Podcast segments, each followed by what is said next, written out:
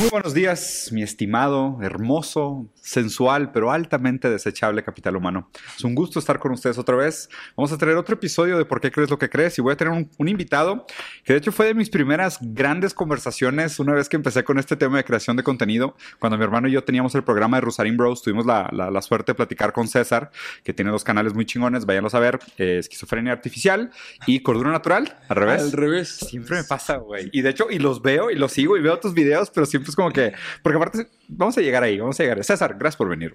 Ah, gracias por invitarme. Además había estado en un lugar tan fancy, tan bonito. No, ¿cómo crees, güey? Con las, con las cosas que dices y lo mucho que sabes, me sorprende que no hayas participado en más formatos de este tipo, güey. Pues, ah, es que soy acá medio muy introvertido. Sí. Sí. Supongo, supongo que es como lo normal ya de nuestra generación. Creo que la gente finge ser muy social en redes sociales, pero realmente todos están más tranquilos en su casa con palomitas y una pizza. Yo le llamo introversión post pandemia. A ver, ¿por qué? Quedamos traumados. Pues sí, ya verle- ver, ver tu boca en este momento es como de, "Uh, no, espera, viejo, estás siendo muy violento en este momento. Demasiada intimidad. Sí, esto Sí. sí. es demasiado ya grotesco, Sí, ¿no? Ahí.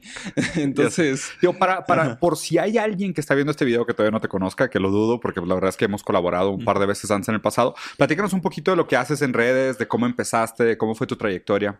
pues eh, hago contenido que me gusta, eso es lo principal, entonces puede ir desde libros, este, fenómenos sociales o incluso videojuegos, eh, cómics, etc, etc. Y eso es todo principalmente. Empecé ahí hace no mucho tiempo, unos seis años, en el. Estado de México, chambeándole con una laptop acá toda rota, como es costumbre. Y pues nada, ya ahorita ya se me olvidó el barrio, ya, ya los veo mal a la gente en la calle. Los saludo. Así de no me toque, nada, es cierto, no. Solo Uber Black. Sí, solo yo ya no conozco el transporte público, vi Claro, el metro y dije, ah, como en las películas. Sí. Es como el de New York. No, no es cierto. Este, Saliste del barrio, pero el barrio no salió de ti. sí, sí, sí. Nada. Pues eso, eh, es un poco difícil de, o sea, tengo un tutorial para dormir en un video que es puro shitpost, obviamente. Sí. Y tengo un video de una hora sobre ingeniería social. Eh, Ok. ese es como el rango. Entonces, yo mismo no sé muy bien definirlo, ¿no? ¿Y, No. por, ¿Y por qué los dos canales? ¿O cuál es el índole de los dos canales? O sea, platica, si tuviera una línea narrativa, si es que existe tal cosa como una línea narrativa, si la hay. Sí, sí, sí, sí. Eh, esquizofrenia natural es... eh, u- u- entra a YouTube, busca un video de, sobre Isaac Asimov, que es uno de mis autores favoritos, y no Foundation. existe. Sí. No existe, no existe el video. Y yo dije, bueno, pues si no existe, yo lo hago. Allá en 2016. Lo hice y así empezó el canal. ¿Con videos sobre Foundation o sobre A- Asimov como sobre escritor? Asimov como escritor. Ok. Y este, pues decía, esa era la filosofía y sigue siendo la filosofía mucho de esquizofrenia natural. Haz la Mm. clase de videos que te gustaría que hubiera en la plataforma. Claro. Ahorita ya los hay, pero cuando empecé en ese entonces no existían. Eran raros los videos en español, en inglés ya, ¿no? Eh, hablando sobre so- sociedad del espectáculo, posmodernidad y todo eso, al menos de una forma un poco accesible, ¿no? Sí. Entonces, pues no le iba nada bien. Era un completo fracaso. Eso quiere decir que era buen contenido. Sí. Esa es la marca del gran contenido, güey. Sí, No, la gente no lo entiende, sí. O sea, no, no estábamos en ese momento acá en YouTube Latinoamérica y pues dije, chicos, no va a funcionar, así que necesito un plan B y ese va a ser cordura artificial. Ahí voy a subir lo que pueda, voy a ser muy experimental, eh, voy a hacer un contenido un poquito más youtuberesco, más digerible Ya. y con eso pues voy a tratar de echarme una mano a mí mismo para que este canal no se muera. Claro, como uno fondea al otro, casi creo. Ah, qué interesante, güey. Y, no funcionó. y no funcionó. ¿Por qué? Pues porque al principio era pésimo para ser youtuber, era como de... O sea, sin mirar a la cámara así. Ah, hola, voy les voy a hablar ahí de Left 4 Dead 2, es muy buen juego. Y, y ya, gracias. Entonces, y decían luego, ¿por qué no, por qué no eh, te ves raro, haces gestos raros? Y yo, bueno, es que sí tengo un poquito paralizada la cara, entonces se me mueve más a un lado. Y también nunca fui muy social, entonces es como de, ¿por, qué no puede ser más humano? Y entonces cuando aprendí, así miren las, las comillas gigantescas, aprendí a ser más humano, o sea, aprendí a hacer caras y a modular la voz. Uh, irónicamente, entre menos humano eres, más humano pareces. Hmm. Porque es como con el teatro. Como, como Zuckerberg. Sí, exacto. Bueno, no tanto. No, no, No, no. tan humano, sí. Eh, si en algún momento existe el, como el molde del ser humano, es Zuckerberg. O sea, Sí. es- sí, va a haber una serie de televisión en unos 200, bueno, si sigue existiendo la televisión hay unos 200 años Sí. y va a haber un molde ahí de Zuckerberg Sí. y ese va a ser como el, ¿Y se el avatar predeterminado de Claro. todos en las ¿Se redes acuerdan? sociales. Pensábamos que ese güey era humano, güey. Y de hecho, sabes que es súper interesante porque justo en la mañana estaba leyendo sobre. Ujú. O sea, ahorita estoy leyendo mucho sobre metamodernidad. O sea, como que. Y de hecho, es uno de los temas que quiero platicar contigo, pero estoy harto del posmodernismo en muchos sentidos. O sea, estoy cansado del cinismo y el escepticismo del posmodernismo y me urge pasar esa etapa de mi vida, ¿sabes? Entonces encontré la- el- las teorías sobre la metamodernidad y la crítica de la metamodernidad al posmodernismo y estoy súper contento. güey. Es una lectura puta fantástica, el mejor libro que he agarrado en años, sinceramente, güey. Eh, pero el caso es que habla también mucho del, del complejo o más bien del paradigma posthumano. ¿No? Ah, o sea, sí, que, sí. que lo que tenemos que superar de alguna forma es el antropocentrismo. Es esta noción de que pues, el ser humano como centro del universo, nosotros le damos sentido a todas las cosas. Y una de las primeras preguntas que planteas, que se me hizo bien interesante, es que dice, eh, el humano no existe.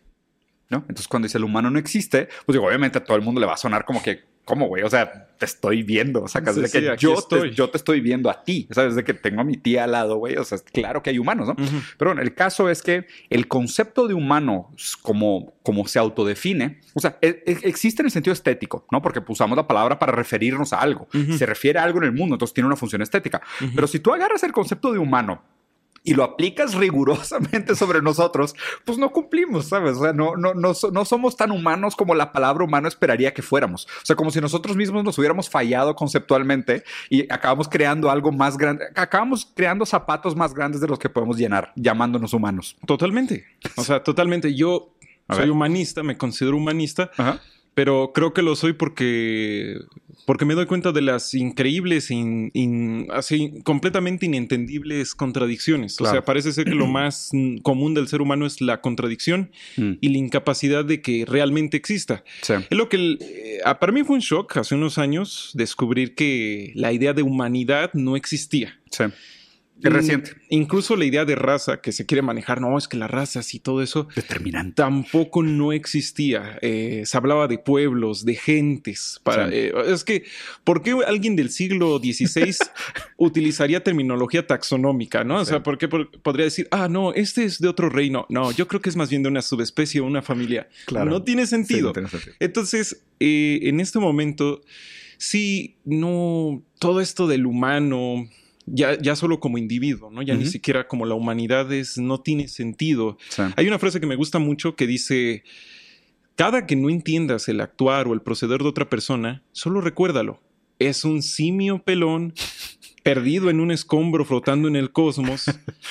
eh, a la deriva de, eh, ¿cómo se llama?, reacciones electroquímicas en su cerebro y abstracciones que ni él mismo sabe de dónde salieron. Sí. Él no lo sabe, solo está.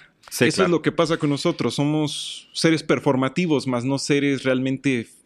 Iba a decir figurativos, pero no, no. Somos, no somos seres de significado, somos seres de performance. Y a ver, y, y completamente. O sea, de hecho, me gusta mucho la idea de el humano es, o sea, a ver, como teoría de sistemas filosóficos, ¿no? O sea, la teoría de sistemas es el sistema, es lo que el sistema hace, ¿no? Pero entonces nosotros solo podemos, aparecemos en el mundo en el momento que actuamos en el mundo. ¿Sabes? O sea, es como que para que un objeto tenga sentido en el mundo, el objeto tiene que actuar sobre el mundo. Para que el ser humano tenga un sentido, tiene que participar de algo, de una fuerza, de una acción, de una reacción, de un proceso, de un sistema. Entonces, obviamente es de que nosotros tenemos como muy hecho compartimento, o sea, objetificado el cuerpo como si fuera una unidad de humano, ¿no? Entonces, el cuerpo es una unidad de humano. ¿no? O sea, claro, yo tengo Sí, mis, sí. mis seis, siete sistemas, no me acordaba que tenía la mascarilla, ya lo tenía como miembro fantasma parte de mi cuerpo, lo cual siempre fue falso, y por lo se, se nos vamos a quitar. Pero es raro que pensamos de que no, yo tengo mi sistema, no sé, eh, neurológico, mi sistema sanguíneo, mi sistema gastronómico, mi sistema, no sé, o sea, tengo mis sistemas, ¿no? Es de que, ah, ok, son tus sistemas. Oye, pregúntale a tu riñón cómo se siente. Es que existe realmente lo que, o sea, porque la gente diría, no, pero te comunicas con tus sistemas. Pero a ver, ¿a qué te refieres con comunicas? ¿Sabes? O sea, hay relaciones, pero, por ejemplo, a lo que me refiero es tanto a nivel interno como a nivel externo, dentro de una teoría de sistemas, tú solo eres importante para el sistema en lo que el sistema le concierne. Por ejemplo, para el sistema bancario, César y Diego son sus historiales de deuda. ¿Sabes? O sea, al sistema bancario no les importa si César y Diego son otakus o cuántas horas se tardaron a acabar el Elden Ring. Le importa cuánto tenemos en el banco.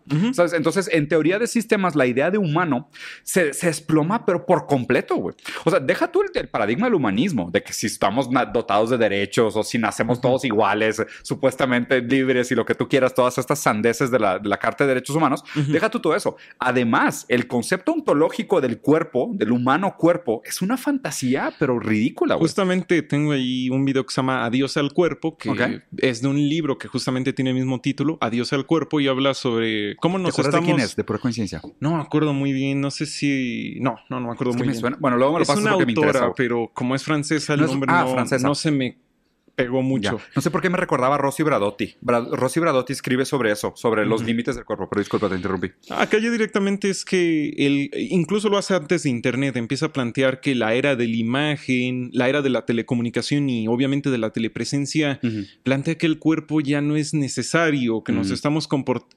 Como el capital se empieza a mover hacia cuestiones más, digamos, intelectuales, o Sí. sea, el home office, todo lo que ya vivimos, Intangibles. Eh, a lo intangible, eh, el cuerpo ya no importa. O sea, ya como para el capital el cuerpo ya no está importando tanto, ya empieza a ser algo cada vez más de segunda. Ya. Y que incluso, pues, en un momento determinado, si se llega a dar esta revolución tecnológica de las máquinas, pues ya no van a ser necesarios los músculos, ya no van a ser necesarios realmente los cuerpos que muevan cosas o Claro. eso. Entonces, La capacidad cinética, ¿no? como no- nosotros mismos como cuerpos ya no vamos a tener sentido o ya no va a haber una valoración sobre ello, más que tal vez el puro consumo. Sí, o sea, claro. el Somos sujetos de consumo. Y eso nos lleva a un punto de que nosotros mismos, así como lo decía Nietzsche, eh, o Nietzsche, como le quieran decir, la adoración a la, a la adoración a la vida más allá de la vida es la adoración a la muerte. Bueno, lo mismo, la adoración a la super, a la superefectividad, la superproductividad es de hecho la adoración a la muerte de nosotros. O sea, Claro. somos nihilistas. Ya no basta. Queremos desaparecer. O estamos, pro- estamos pro- proporcionando las condiciones para ser, para ser irrelevantes. Yo diría más bien para ser medios. O sea, ¿Medios? como ya no basta, como ya no basta ser joven, ahora tienes que ser más joven de lo que eres. Ya no basta ser musculado, bello y todo eso, ahora tienes que ser más y más y más. Tiene que llegar un punto en el que ya incluso la salud se ha vuelto un móvil de consumo.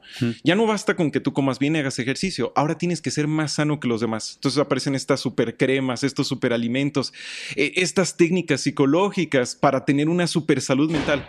O sea, es la hiperproductividad del, del yo. Ya. Entonces, el cuerpo se nos queda pequeño. Claro. Entonces, ¿qué es lo único que nos queda? Negarlo. La negación del cuerpo. Ya no existe, ya no somos. Hmm. El cuerpo existe en tanto es un medio para un fin. Y Sí. como lo único que queda de nosotros es el fin, pues entonces el cuerpo ya es, irrelevante. intrascendente. Sí, sí, sí. Ya no, ya no figura. O sea, me o sea, coincide mucho con la teoría que estoy leyendo de cómo, o sea, de, hecho, de una manera la, la, la crítica que hace la metamodernidad al posmodernismo es que plantea una ética no antropocéntrica. ¿sabes? Inclusive desde el hecho de, o sea, la lógica que nosotros tenemos de la observación del mundo a través del, del prisma humano siempre fue incorrecta. ¿No? Inclusive esta propuesta que tú tienes de como de la negación del cuerpo y, y obviamente no habría que pensar si hay algo que se puede hacer, si, se- si deberíamos nosotros de resistirnos heroicamente o si simplemente es el curso de las cosas y más bien lo que tenemos que ver es como entender en, en qué implica, ¿no? O sea, qué Ajá. repercusiones tiene en el mundo y tratar a lo mejor de amenizar el impacto, pero pues hay poco que hacer en el sentido como de frenar y oponerse. Es que eso es lo chistoso. Cuando comento este tipo de cosas, ¿no? El adiós al cuerpo, el posthumanismo, el problema del vacío, etc. ¿Y qué hacemos? Y es como de, ¿por qué? O sea, ¿a Claro. ti te molesta? ¿Te genera algún problema? Porque si es eso, por ejemplo, con el posthumanismo que ya lo comentabas, pues usar lentes es... No Posthumano, no- es- es cyborg. Es cyborg. Te estás aumentando. Utilizar Claro. Internet te está aumentando. Te permite ver más allá de, de lo que cualquier catalejo te, te- te permitiría Pues, 100%. los audífonos, todo eso, ya, ya estamos en el camino a la poshumanidad, solo Sí. que claramente Pues de hecho en el manifiesto cyborg eh, hay una frase que dice siempre fuimos cyborgs. O sea, siempre lo fuimos. O sea, desde, digo, desde, desde en Egipto se hacían prótesis para los dientes, o sea, se hacían incrustaciones de oro, o sea, se, hacían, se hacían una serie de cosas que ya eran modificaciones. O sea, porque a ver, si supuestamente el humanismo tiene esta protección del cuerpo o la integridad, o como lo dijo, como lo dijo Antonio Escotado, de hecho, como que la política es de la piel para afuera, ¿no? Y es como que, ¿cómo, güey? O sea, es imposible agarrar ese paradigma. O sea, me parece una metafísica tan inocente el decir que la política es del, de la piel hacia afuera. Y, y- y quiero retomar una- un comentario Ajá. que hiciste antes sobre el cómo el cuerpo ha pasado a un segundo plano de importancia. Y, y creo que hay un autor que te da mucho la razón. De Luz hablaba de, o sea, hemos pasado de diferentes paradigmas sobre el control, ¿no? O sea, los Ujú. tres paradigmas históricos sobre el control, el primero es la sociedad feudal, que es una, el control es soberano, porque el, el líder feudal te puede matar cuando él quiera, porque literal es tu dueño y es prima nocte, o sea, literal, él es dueño de los cuerpos, ¿no? O sea, era un poder soberano. La segunda etapa del poder es la etapa del biopoder de Foucault, de, de vigilar y castigar, donde existía pues el control de los espacios, el control de los cuerpos, la medicina, la psicología, el ejército, las escuelas, el trabajo, infinito. Y ahorita se supone que estamos en el tercer paradigma, que es el que el que lo mejor lo escribió fue en un texto hermoso, muy corto y bastante accesible, raro para Deleuze, que se llama Sociedades del Control, Ujú. y donde Deleuze habla de que realmente la manera como se ejerce el control hoy es de manera cibernética. Ujú. O sea, y se a refiere través de los sistemas. a través de los sistemas, justo. Pero, pero recu- recuperando la etimología de la palabra cibernética como Kubernetics, ¿no? Que Kubernetics tenía que ver con cómo se manejaban los barcos en el mar. O sea, porque el- tú en un barco en el mar tienes una vela que tiene una corriente de aire y tú vas como steering, ¿no? O sea, vas como manejando el barco, pero pues el viento te está llevando más o menos. Entonces tú tienes como un, un- un loop de retroalimentación entre lo que el mar pone resistencia, lo que el viento quiere hacer y, y la dirección que tú le quieres dar al barco. Eso es cibernética. O sea, cibernética es nuestra relación con los sistemas que tienen una intención, hacen una relación de resistencia, pero que constantemente se están retroalimentando nuestras acciones para guiarnos hacia algún lugar. Entonces, la sociedad moderna el control se ejerce de manera cibernética. Como por ejemplo, hoy ya no es tan preocupante ir a la cárcel. Tal vez es más preocupante que te quiten tu tarjeta de crédito. Mm, A ver. Hay una, una cosa que me, me gusta ahí. Vigilancia estadística. Mm, Eh, uno de los, yo creo que la CIA, sin- seguro ya lo hizo. Yo A ya- ver. seguro ya lo hizo. Tuvo, fue con gente de Walmart, de Target, y les preguntó, oigan, ¿cómo le hicieron? Para vigilar también a la gente, porque hubo el caso de que Target, esta tienda tipo Walmart en sí. Estados Unidos, le estaba diciendo a una muchacha, oye, este, ¿vas a querer fórmula láctea?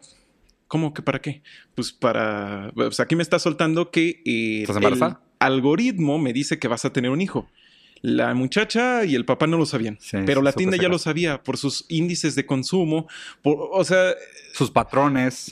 todo claro. eso, o sea, nuestro consumo dice demasiado de nosotros y no, es que no somos tan complejos como nos han hecho creer, o sea, estas Sí. palabras de somos un mundo, sí, pero no, Sí, pero no, sí. pero claro. no tan así, o sí, sea, para cuestiones filosóficas sí, pero no tanto. No dejamos de ser seres humanos, o sea, no dejamos de ser cositas. A esto me refiero con lo del ser humano, Claro. que creo que ese es el problema del humanismo, que brinca a una metafísica muy rápido, que es como de que los seres humanos somos imperfectos y yo, good. Y por eso debemos de mirar a las estrellas y yo es como de, a ver, espérate. bien, güey. Sí, o ¿A qué sea, hora te perdiste? ¿A qué hora te volviste chamán, güey? ¿cuál Sí. era, ¿cuál era la intención ahí? Sí. Eh, el problema del humanismo en muchos sentidos es que quiere elevar al ser humano a un dios. El, el problema del humanismo para mí es que es criptocristianismo, güey. Ujú. O sea, es- ese es mi tema. En general, el criptocristianismo está presente hasta, por ejemplo, en, en lo de Marx. O sea, esta Claro. parucía de que el fin de la historia. Hay que ser muy teológicos para ser marxistas dogmáticos, por supuesto. Ujú. Y aunque Marx decía que, el- que la religión era el opio del pueblo, yo conozco a muchos marxistas que bordean el dogma, güey. O sea, hay que ser muy cuidadosos para no ser mesiánicos en la lectura de Ujú. Marx. O sea, Marx es un crítico más de muchos críticos y su teoría tiene valores y tiene, tiene fallos también. Pero la gente que lo toma de manera dogmática parece que no leyó a Marx en el sentido de, de tomarse la religión como un opio, ¿no? O sea, de tener esta garantía de que todo va a salir bien o que la historia tiene un sentido. Por favor, la historia no Ah, tiene que sentido, güey. Que es una línea cuando Sí, por favor. no es nada. La historia en sí es una construcción conceptual, justamente como el humano. Y justamente eso es lo que me. Regresando un poquito a lo de los sistemas, a la cibernética. Cibernética. E- e- ese es el grave problema con las teorías de sistemas. Es un, ah, para mí me parecen completamente fundamentales para entender el mundo actual, Sí.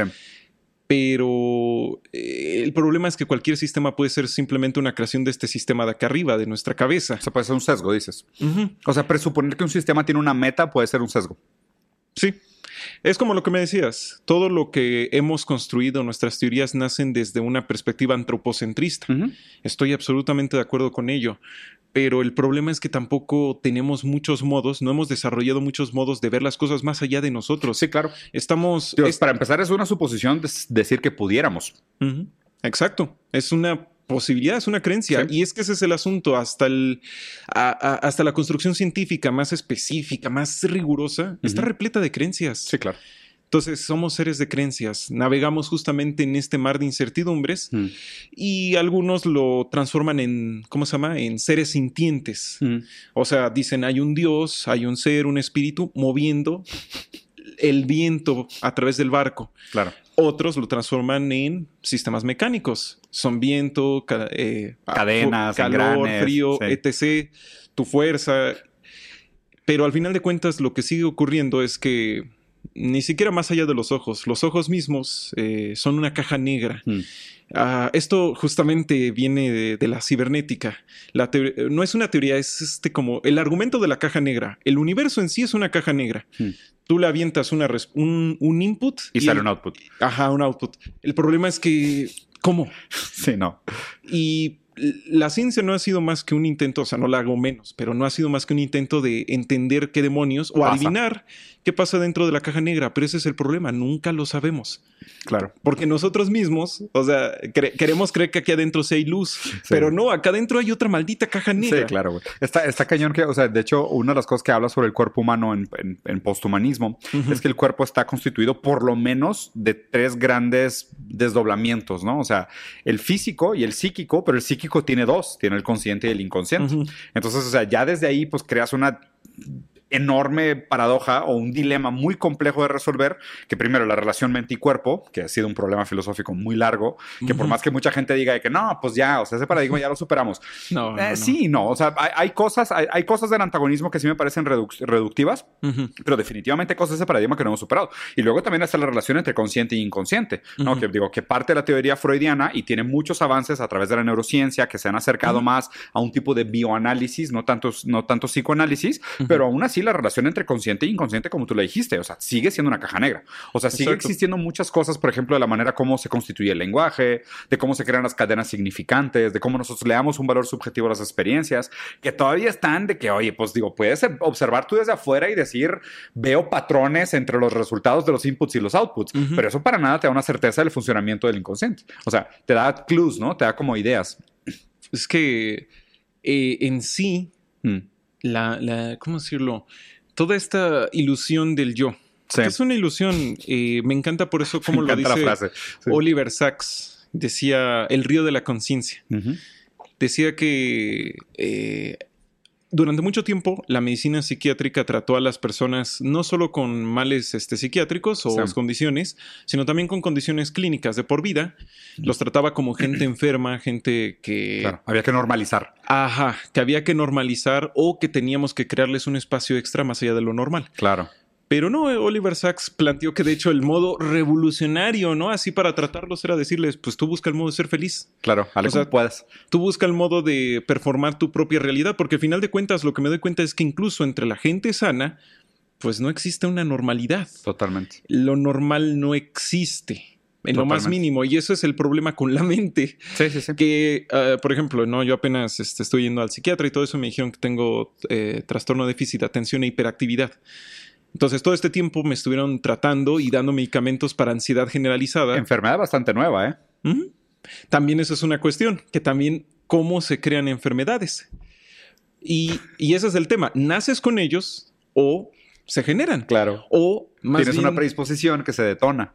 O a lo mejor entras a un ciclo. Es, bien interesante. Lo mismo que decías de que la chava esta que Walmart supo que estaba embarazada o Target supo que estaba embarazada antes. Digo, la pregunta conspiranoica es si realmente la chava estaba embarazada antes de saberlo. O si solo después de saberlo realmente estaba embarazada. Lo más seguro es que ya lo sabía. Pero a ver, sí, sí, pero me voy a poner tantito conspiranoico. Y no, o sea, no conspiranoico raro, pero ahí va por ejemplo, el tema de las enfermedades, ¿no? Digo, hay una frase muy famosa de Bruno Latour que decía que Tutankamón no pudo haber muerto de tuberculosis porque la tuberculosis no había sido inventada o no había sido descubierta en el momento que se murió Tutankamón. Y a ver, y, claro que para mucha gente va a sonar como un claim completamente ridículo, pero es que justo eso habla de una ontología orientada a los objetos. Por supuesto, o sea, el nombre de los padecimientos es una nomenclatura que nosotros atribuimos para, para determinar un cuadro sintomático de comportamiento. O sea, el hecho es más, vamos a suponer 500 años en el futuro, ¿ok? Y descubrimos que todo el COVID estaba relacionado al consumo de microplásticos que no traíamos en el radar, pero realmente el consumo de microplástico fue lo que hizo que se redujera la resistencia de las enfermedades respiratorias. Entonces, ¿sabes qué? 500 años en el futuro vamos a decir, esto, toda esta gente que se murió de COVID no se murió de COVID, se murió realmente porque tenían microplásticos en sus sistemas que los hizo vulnerables y el COVID, que era una gripa normal, los mató a todos. Entonces, ¿qué? ¿Murieron por microplásticos o murieron de COVID?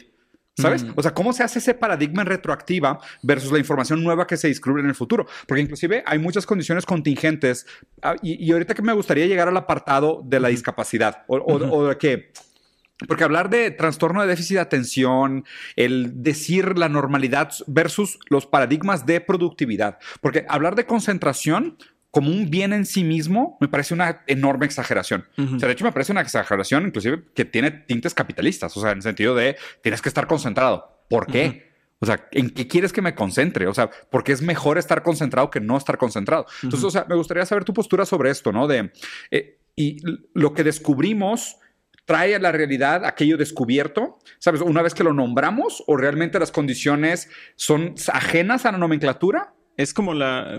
Hay una palabrita, reificación. Sí. Tú le pones un nombre a algo y ya existe. Y cuantificación. Tú mides algo y ya existe. Es como la gente que mide la existencia de un fantasma. No, pues cuánto eh, ectoplasma hay. Y bueno, ¿en qué es el ectoplasma? No lo sé, pero lo está midiendo aquí, entonces existe. Ya lo encontré. Bueno, aquí está tu coeficiente intelectual. Eh, eh, ¿Existe? O sea, pues realmente la inteligencia como la entendemos existe. No lo sé, pero ya la medí. Y ya me pagaste tanto dinero, así que mejor será que exista. Sí, tiene 121, sí, claro. Pues digo, existe en el sentido estético, pero no en el sentido ontológico. Exacto. No, no, eh, incluso en el performativo. O sea, y el problema es que cuando ya se reifica algo de una forma tajante, por ejemplo, la individualidad. Sí. Ah, yo les yo me pregunto, ¿cómo carambas podemos creer? Alguien eh, estaba en Facebook en un grupito ahí de, de, de fondita, eh, se llama Fondita y Rápida Comida Posting, algo así. y alguien estaba diciendo eso, eh, ¿por, qué, ¿por qué nosotros nos obsesionamos tanto con vivir solos? O sea, somos una especie ridículamente gregaria y las especies gregarias así son, no viven solos. ¿Por qué nos obsesionamos? Y bueno, pues no le respondí porque ni modo de, hola, este Mucho youtuber, gusto. youtuber aquí, credencial, saca la credencial. Es falacia de autoridad. Mucho gusto. este, pues porque nos hicieron individualizarnos. La ciudad nos obligó a individualizarnos porque nos apretaba tanto que tuvieron que... Están los planes ahí, ¿no? Están los mismos planes de sanidad. César, estábamos ahorita, digo, para la gente que no sabe todo falso, todo está editado. De hecho, nos acabamos de aventar casi 10 minutos de conversación sin saber que las cámaras estaban apagadas. Entonces, para que vean que la tele es mentira, todo lo que ven en YouTube es mentira, todo lo que están viendo aquí es mentira. Eh, no existo. Pero regresando, César, ¿tú crees entonces que la individualidad es un tipo de constructo social? Y sé que es una palabra controversial, lo hago a propósito. Sí, justamente. Pues antes que nada, nuevamente repitiendo mi sketch improvisado, ya se fueron los payasos y ya no hay globos, pero... No, no confeti, ya el confeti se acabó. Me encanta con la idea del constructo social porque la banda cree que es como que se junta un grupo de gente en la plaza del pueblo. Juan, ¿verdad? Sí, y, dicen, ya somos la sociedad. No, pues es que nos falta Juan, espérate a que llegue. Ya llega Juan, ahora sí ya somos la sociedad. Dicen, vamos a empezar a creer en esto.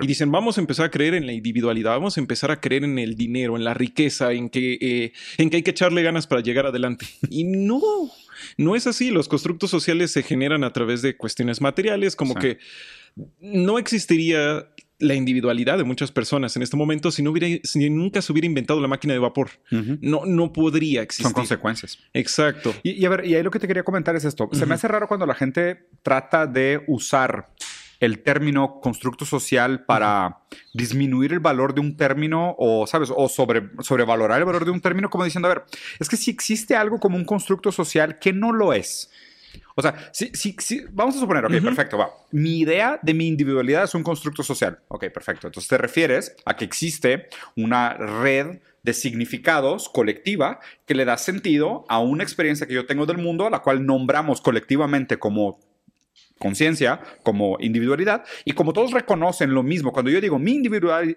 mi individualidad, todo el mundo sabe lo que estoy hablando. De hecho, justo como dice en la canción de Rick Ashley, de you, know the rules and so do I. Así funciona el lenguaje. Tú usted sabe las reglas, yo también. Entonces, si yo le digo individualidad a mi manera de ser y tú reconoces como tal, pues es un constructo social. Exacto. O sea, es, es, una convención a la cual llegamos y podemos referirnos a las mismas cosas con las mismas palabras. Pero entonces, ¿qué no lo es? ¿Sabes? O sea, e, existe algo que escapa a la simbolización como para no ser considerado un constructo social. Es como si yo dijera, bueno, esto es un blingy, ¿no? Y nadie entiende que es un blingy, pero no es un constructo social porque solo yo le digo blingy y absolutamente nadie más entiende que es blingy. Entonces, pues no es, escapa la idea de constructo social. Entonces, o sea, no solo, o sea, y estoy de acuerdo contigo con el hecho de Claro que estos constructos sociales no son tan fantasiosos o irreales, intangibles o efímeros como la gente normalmente malamente usa la palabra constructo social como diciendo es una pendejada o es una fantasía o es una, una ilusión. Es que no, significa eso, significa simplemente que es una convención que se ha solidificado con el tiempo a consecuencia de las condiciones materiales anteriores que le hicieron necesaria.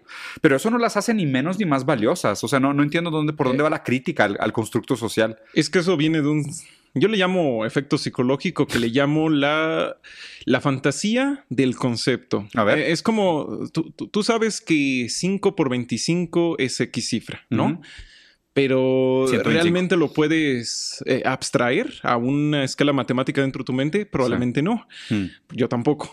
este, lo mismo, uno sabe hacer este, raíces cuadradas, pero no por eso significa que hubiéramos podido inventar la raíz cuadrada de haber estado en un momento antes de que existiera. Entonces, lo mismo es con el concepto. Tú le llegas a, a, la gente y le dices, este concepto es esto, y es como de, ya está, paps. Ya está solucionado porque con este contexto es como cuando me dicen, eh, ¿por qué creer en el amor si no es más que una reacción química en nuestro cerebro? Y le dije, ¿por qué apreciar tu vida? Son solo un montón de átomos. Claro, es lo mismo. No, no es, eh, eh, entre comillas lo es y lo es, pero eso no significa que no sea un montón de cosas en un montón de planos más. Entonces sí, todo es un, un, constructo social, pero que lo sea no significa que, güey, pues es que deja de creer, güey. O sea, a ver, Rusay, si tú tienes pobreza, güey, si tú tienes depresión, no lo creas y ya está. O sea, triste, no estés triste. Se soluciona, es que si no lo crees, y es que ese es un problema. Eh, parte del posmodernismo, una de las críticas más fuertes es que se dijo que dejó de creer en todo, pero no es cierto simplemente elevó al nivel máximo de las creencias al individuo. ¿Por qué? Porque del individuo emanan mis propias creencias. Y las dudas. Y mis dudas. y, y si yo creo en algo, sí es bueno. Si no creo en algo, no es bueno. Entonces es bien chistoso porque si yo quiero que algo sea bueno socialmente, digo que eso es deconstruido. Claro. Pero si tú tienes una creencia, por más deconstructivista que sea, no, esa es una construcción. Entonces es como mi revolución es la revolución. Y de ahí se puede entender por qué muchos movimientos sociales se están estancando, porque se centran en problemas individuales. O sea, no individuales de que claro, es importante la salud de cada persona, pero el punto es que quieres que tus problemas personales se lleven a una escala mundial. Sí, se universalicen. O sea, se, tomen, o sea, desde que quiero, quiero ser lo suficientemente escéptico para desvalidar las posturas individuales de los otros, pero las mías tienen que ser elevadas a, reglas universales. es, interesante porque, de hecho, fíjate que hay un texto bien bonito de Foucault que estoy leyendo, que leí ahorita en el, en el posgrado, esta teoría crítica que estoy haciendo, donde hace una crítica a la modernidad, ¿no? Y, pero es bien interesante porque una frase de Foucault dice, es que aún la gente que critica la posmodernidad asume una serie de valores modernos. o sea, ¿por qué? Porque justo es lo que acabas de decir de la del posmodernismo. Si el, si el posmodernismo hizo una negación de la modernidad, tiene que asumir algunos valores modernos. Tiene que tener algo. Tú para decir que aquello es mentira, pues tú tienes que pensar que algo es real. ¿Sabes? Ahí Michel Onfray decía una cosa, los imperios nuevos siempre se construyen con las ruinas de los imperios anteriores. Sí, total. Y te pone una foto de una iglesia cristiana construida con ruinas romanas. Claro. Lo mismo nos sigue pasando. Sí. Y nos va a seguir pasando por siempre porque como que queremos asumir que desde los 90 todo se volvió así, se puso en blanco y de repente aparecimos y dijimos, al fin, somos libres del yugo. Y Claro. empezó a sonar Nirvana de fondo y ya. No, No, pues no. no, o sea, Híjoles, la verdad es que tengo demasiados temas que me gustaría platicar contigo, pero no quiero hacerlo demasiado largo porque sé que el, el engagement baja abismalmente después de cierto minuto. Entonces no quiero dejarlo al final porque digo, como te comenté, o sea, lo que me gusta hacer de estas entrevistas es que seguramente hay mucha gente que te admira, que te sigue por el trabajo que haces y digo, tú sabes, lo he dicho muchas veces, yo soy muy fan de, no solo de tu trabajo, pero tu manera de ser, de, de la manera como te comportas, de lo amable, empático, accesible que eres, que se me hace algo muy chido. Y lo he dicho muchas veces, tú sabes que no es, no es, no es porque estamos grabando. Pero también, o sea, me gusta que la gente tenga acceso a a cosas que normalmente tocas en tus videos. ¿no? Ujú. Entonces, por lo mismo, o sea, quería, tenía preparado así un par de preguntas como rápidas de que me gustaría más, más que una opinión académica o didáctica sobre los temas, me gustaría más opiniones más viscerales, como más personales. Correcto, ¿no? Entonces, correcto. si quieres más como más flash forward, pero eh, ¿qué es la conciencia para ti? La conciencia es esto. Es una escena, es una obra de teatro, es, es- es esto. Tú y yo estamos jugando un papel, pero ese papel es real, es lo chistoso. Mm. Tú y yo somos actores, pero al ser actores somos reales. Toda esta sensación, eh, en el momento en el que yo toco esta mesa, esta mesa es mi conciencia. Eh, Es conciencia de algo siempre. O sea, nunca es conciencia pura. No, es, es que la, la conciencia es como la vista, no, no puedes no ver. Si no ves, no ves. Es como la gente cree que las personas invidentes ven eh, oscuridad, pero no, solo no ven. No hay. No Sí. hay. Sí, no hay vista. Eh, eh, eso es la- la- lo que le pasa a la conciencia. Si, si no hay un algo que eh, consentir, iba a decir, pero no significa eso. no. De lo que es ser consciente, no hay. Exacto. O sea, la conciencia siempre es consciente. De hecho, o sea, no, no sé si lo hayas leído, si de ahí saque, pero es, es Husserl. O sea, Husserl es el que decía que la conciencia nunca es conciencia en sí misma, sino que la conciencia siempre es conciencia de algo. De hecho, Exacto. inclusive, o sea, algo que comentaste que me gustó mucho cuando decías de a la gente que se pone a leer y crea esta noción de sí, ¿no? O sea, conciencia de sí. Es que la conciencia no puede ser, o sea, la conciencia no puede estar volteada sobre sí misma, porque la conciencia siempre necesita un objeto. O sea, siempre hay un objeto de la conciencia. Y la conciencia misma, como es una predisposición, una intuición o una dirección, inclusive, como si fuera una sensibilidad. La sensibilidad solo está presente cuando estás sensible de algo. ¿Sabes? O sea, no puede ser sensible de sí, ¿no? Entonces, digo, la verdad que creo que comparto mucho de la idea de, de- de conciencia. Uno de los términos mm, más complejos y como muy ambiguos de llevar por todos lados. Segunda, eh, ateo, católico, protestante, agnóstico, Apateísta. satanista, A- no, me- mexicano, no, no es cierto, este, eh, apateísta. Em, considero que me gustaría que existiera un Dios, estaría chido, imagínate, cura enfermedades, Estaría muy padre, pero nunca he sentido su presencia en algún lugar. Lo he intentado, de hecho he intentado creer en Dios, pero como que a mí no me sale, entonces, pues digo, si existe, qué chido, si no existe, mm, ajá. Creo que si yo llego a algún día a creer en él, estará bien, pero realmente no, no puedo aportar nada al debate de la existencia o no existencia de Dios. Así que digo, don't care, di- don't care, didn't ask. Sí, sí. Co- También, también comparto mucho tu postura. Fíjate que yo siempre, o sea, la pregunta ni siquiera me parece tan interesante, ¿sabes? O sea, la pregunta de Dios no, no me parece tan interesante. Siempre me preocupa más lo que la gente hace con su fe que en qué cree. Es como que, digo, siempre y uso este tema muy burdo, ¿no? Es como que prefiero a un satanista que construye escuelas a un cristiano que toquete niños, güey, ¿sabes? Es como que, o sea, no me importa qué, qué creas, o sea, quiero ver qué haces con lo que crees, güey. Porque si usas eso como justificación, weird, ¿no? Bueno, Bastante. siguiente pregunta. Eh, tu noción de moral, La moral. bien y mal. La moral es este, Contingente Me relativa. gustó como lo decía el Hobbit. A ver. Voy, voy a imitarlo mal. El Hobbit de Mijala. Ajá. Güey, tengo pendiente una entrevista contigo, güey, cabrón. El Hobbit en este momento. Sí. No, este, yo, eh, ahí en boxers ahí. No, este dice, Cereal sin leche, güey. De que you este, freak. si tú lo haces está mal. Si yo lo hago, lo estoy tratando de imitar. Si tú lo haces está mal. Si yo lo hago hay que comprender. Si yo, bla, bla, bla. La moral, eh, hay- hay un libro que me gustó mucho de Pablo Malo que se llama Los peligros de la moral y plantea que los mayores horrores de la humanidad siempre se hicieron en nombre del bien. O sea, nadie dijo, vamos a ser malvados. No, solo dijo, vamos a salvar a X pueblo, vamos a defender X cosa, X Claro. identidad. Entonces, para mí la moral es como un software. Mm. Un software que ni siquiera es el, el sistema operativo. La moral es circunstancial. Como ya lo decía Nietzsche, es bastante estética en muchas situaciones y en otras cuestiones es muy, muy abstracta. La, la moral son como nuestros sentimientos. Si no tenemos un apego emocional a algo, la moral apenas eh, es muy fría, muy estricta, muy calculada, pero Sí. cuando ya excede los números que podemos entender, entonces es como de, vaya, cuatro mil personas fallecidas. Bueno, son cosas que pasan. O dos, y un perro, no, no, ¿cómo pudo ser un perro? Y es que ese es el asunto. Está una foto de allá de lo de Ucrania y le están, eh, ve- hay como 20 periodistas sacándole foto a un gato alrededor de un montón de ruinas. Y es como de que, ¿por qué un gato? Porque la moral es, la moral no es tan filosófica, es muy de carne. Sí. Y claramente un gato, pues nos va a generar más moral, beneficio. vamos a decirle empatía, pero no, en realidad es más moral de lo que nos causa un edificio, un tanque o Hmm. gente, porque tú te haces a la idea de que va a morir gente y dices, pues bueno, no hay bronca. Sí. Fíjate que hay, hay algo bien interesante lo que mencionas. Eh, históricamente se ha dicho que fotos han ganado y perdido guerras.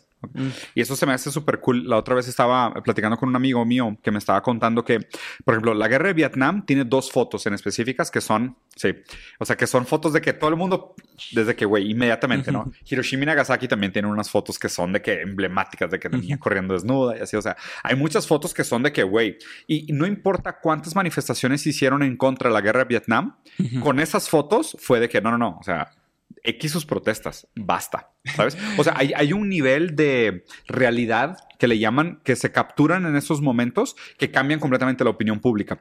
Y ahí es donde concuerdo contigo con el tema de Nietzsche, de la moral tiene un complejo estético, o sea, la, la moral tiene un componente estético. Y ahí me encanta A ver. que hay un caso contrario. Hay unas guerras que se ganaron, pero se perdieron porque no había fotos. Sí. En Kuwait, cuando Estados Unidos fue, no grabó nada. Sí. Y fue una cosa que les, se tardaron 12 días y todo eso. Y fueron eh, en cuestiones militares muy efectivos. Exitosos, ajá. Pero como no grabaron, no sacaron fotos porque no, no quisieron que fueran medios para que no pedo, pasara sí. Vietnam otra vez. Se perdieron del gran éxito, del gran lujo, y eso lo conocí gracias a, a- al feo de la Filmoteca Maldita. Es muy bueno. Ajá. Bueno, hay un libro buenísimo de, de hecho, no me equivoco, creo que es de Baudrillard también, que se llama La Guerra del Golfo Nunca Sucedió. sí, que es ese un Baudrillard. gran, es de Baudrillard, es un gran libro, güey, que habla justo sobre eso, como realmente las guerras hoy en día toman lugares en la hiperrealidad, no en la, no en la realidad. Y es, es interesante, por ejemplo, lo que decías de las fotos de Ucrania, güey, las fotos de la señora esta ucraniana con el parche, vato, tiene 10 años esa foto, güey. En serio. Esa foto tiene 10 años, la han reciclado todo el tiempo. Pero aparte, ¿sabes qué es lo, más, lo que más me molesta? La sacan una vez por semana, porque solo tiene que funcionar una vez. Exacto. Y es que es el problema. eh, la ya lo decíamos la primera vez que platicamos. Estamos en una sociedad pictográfica. Totalmente. Por eso me gusta el podcast. El Sí. podcast nos está por lo menos regresando un poco a una Da- realidad. de hecho, esto también, esto también va a podcast. Ujú. A mí- yo también soy muy fan del formato de audio, güey. Sí, no, igual, aunque sea este un video, pues claramente aquí no están apareciendo las Claro, imágenes o eso, todo eso. sí. Entonces te da espacio a la abstracción. Yo no tengo nada contra el video ni nada de eso, yo los hago, ¿no? Sí. Pero es necesario que también regresemos un poquito a la abstracción porque luego vemos una imagen y eso es todo. Luego, Claro. ya sabes, la clásica de, con todo esto de Will Smith, etc., sacan una foto de alguien que está así y dicen la reacción. Y no, luego eso pasó que ver, sí. hace tres horas y el tipo se fue al baño cuando pasó y eso es como de, pero ya para la gente eso es real. Claro. Y de hecho es lo chistoso, los medios de comunicación tienen que poner recreaciones visuales porque si no es como si no fueran verdad las cosas, Sí. aunque haya documentos, haya todo eso. Pero bueno, tienen que constituir la fantasía de lo hiperreal. Y es bien interesante porque es como este cuento de Neruda, el del mapa, donde hay un reino que construyen un mapa que tiene más detalles que la Tierra real y el mapa acaba sustituyendo el mapa. O sea, el, el mapa acaba sustituyendo la Tierra, ¿no? Y aquí es interesante pensar que obviamente en el ciberespacio tenemos una mejor o más detallada des- de- depicción del mundo. Y como la depicción del mundo es más detallada en su virtualidad que en su realidad, pues la supera, ¿sabes? O sea, y, y crea, y se crea lo hiperreal. güey. ahí Chulhan habla de la hiperculturalidad. Sí, sí, sí. me, me encanta porque se representa como una imagen de la Mona Lisa, así repleta de colores y con anuncios japoneses, Sí, mexicanos claro. todos atrás. Neón, ajá. Y es así, ¿por qué es eso? Sí, Eh, es despertarse escuchando música este, de, de K-pop, sí. ver un, un show alemán y todo eso. Y antes eso sonaba muy de mamador, ¿no? Pero ahora es, es que la realidad ahora Claro. está, consumimos de todo y nuestra cultura se desdibuja. Sí, Pero es que así es, o sea, la- las culturas nunca tuvieron eh, fronteras. Hmm. Los, los estados-nación sí, Las culturas no. pero las culturas no. Es- Sí, es interesante. De hecho, o sea, bueno, eh, nos podríamos desviar con muchos temas. Prefiero sí, no, mejor te voy a hacer la siguiente pregunta, si no voy a, a monobautizar otra vez. Tu definición del amor. Del amor. El amor es el deseo de existir más allá de uno mismo. No con una intención egoísta, sino con la intención de estar más cerca de esa persona. Es esa sensación de que tu corazón, a pesar de que estés abrazando a esa persona, eh, queda demasiado lejos de ese otro corazón. Y es principalmente... Y quieres cerrar esa falta, o sea, esa distancia. Esa distancia. Sí. Y por eso es la falta de egoísmo en, en- en las ganas de ser más allá de ti mismo. Qué chingón. O sea, sí, creo que ahí- así lo dejo porque ahorita me voy a poner así de no y, y, y para... No, no, no. Mejor No, no, no, no, se diga sé. más. Y aparte, la definición de amor es un muy buen lugar para cerrar. César, digo, pues primero que nada, muchísimas gracias, güey. La verdad es que un gusto. Tú sabes que nos podríamos quedar horas conversando. Y espero te haya gustado el formato y lo podamos volver a hacer Estuvo después. chido. Te agradezco mucho. ¿Algún último mensaje, comentario? Ah, mm, um, ¿qué? ¿Dónde te pueden ver? Ah, este, me pueden ver en Esquizofrenia Natural, en Cordura Artificial. También hay en Twitch igual, Esquizofrenia Natural. Y este... pues, Andas- no- ¿Qué andas preparando? ¿Se puede saber? Ahorita no sé, es que como llegué al, al millón de suscriptores apenas, Ah, me quedé así en plan de... ¿Y ahora ¿Y qué ahora hago? qué hago? No, bueno, ¿qué sigue? Mis proyectos. Terminar mi mudanza. Prioridades. Sí, Sí, primero el mundo físico material y luego ya veremos qué hacemos en el mundo digital. Sí. Eh, me, estoy escribiendo algunos libritos por ahí, pero, Ah, qué cool. pero como soy muy, este, tengo esto de la, de que no me concentro mucho, pues me pierdo en detalles, ¿no? Y es como de que llevo 33 horas en un capítulo y no avanzo. pero bueno, eh, sí, pues, Eventualmente. agradezco mucho que me hayas invitado. Si hay No, algo que le pueda decir a la bandita y a todos es que em, todos somos personas imperfectas y con esto no me refiero a solo al tema de que cometemos errores, me refiero a que también la forma de ver la realidad es eh, eh, siempre hay un vidrio, siempre hay un vidrio que lo deforma o a veces que de- destaca tanto ciertos detalles que lo queramos o no, nuestra realidad no es la realidad de todos y eso es Mm. algo súper importante de siempre tener en cuenta. Porque a veces una de las razones por las cuales la gente se pelea tanto en Internet es porque ¿cómo te atreves a no tener mi realidad? Permíteme sobreescribirte. Decirte cómo estás equivocado. Entonces, Ah. creemos puentes, porque así como la cultura, Sí. la conciencia tampoco, nuestras conciencias, mejor dicho, no tienen fronteras. Nosotros somos las que las inventamos y las creamos. Pues muchas veces con razones que realmente son ba- bastante inferiores al- al- al- a la gran ganancia humana o espiritual, o lo que le quieras decir, Mm, de poder armar puentes de entendimiento entre las personas. Eso es todo. Muy bien. Pues espero les haya gustado. Dejen aquí abajo su comentario. Aquí voy a dejar el link, los dos canales que tiene César, que son buenísimos. Tiene unos video essays increíbles. Los recomiendo muchísimo. Dejen aquí también en los comentarios qué les pareció, qué tema les gustaría si es que hacemos una segunda conversación que le diéramos seguimiento o qué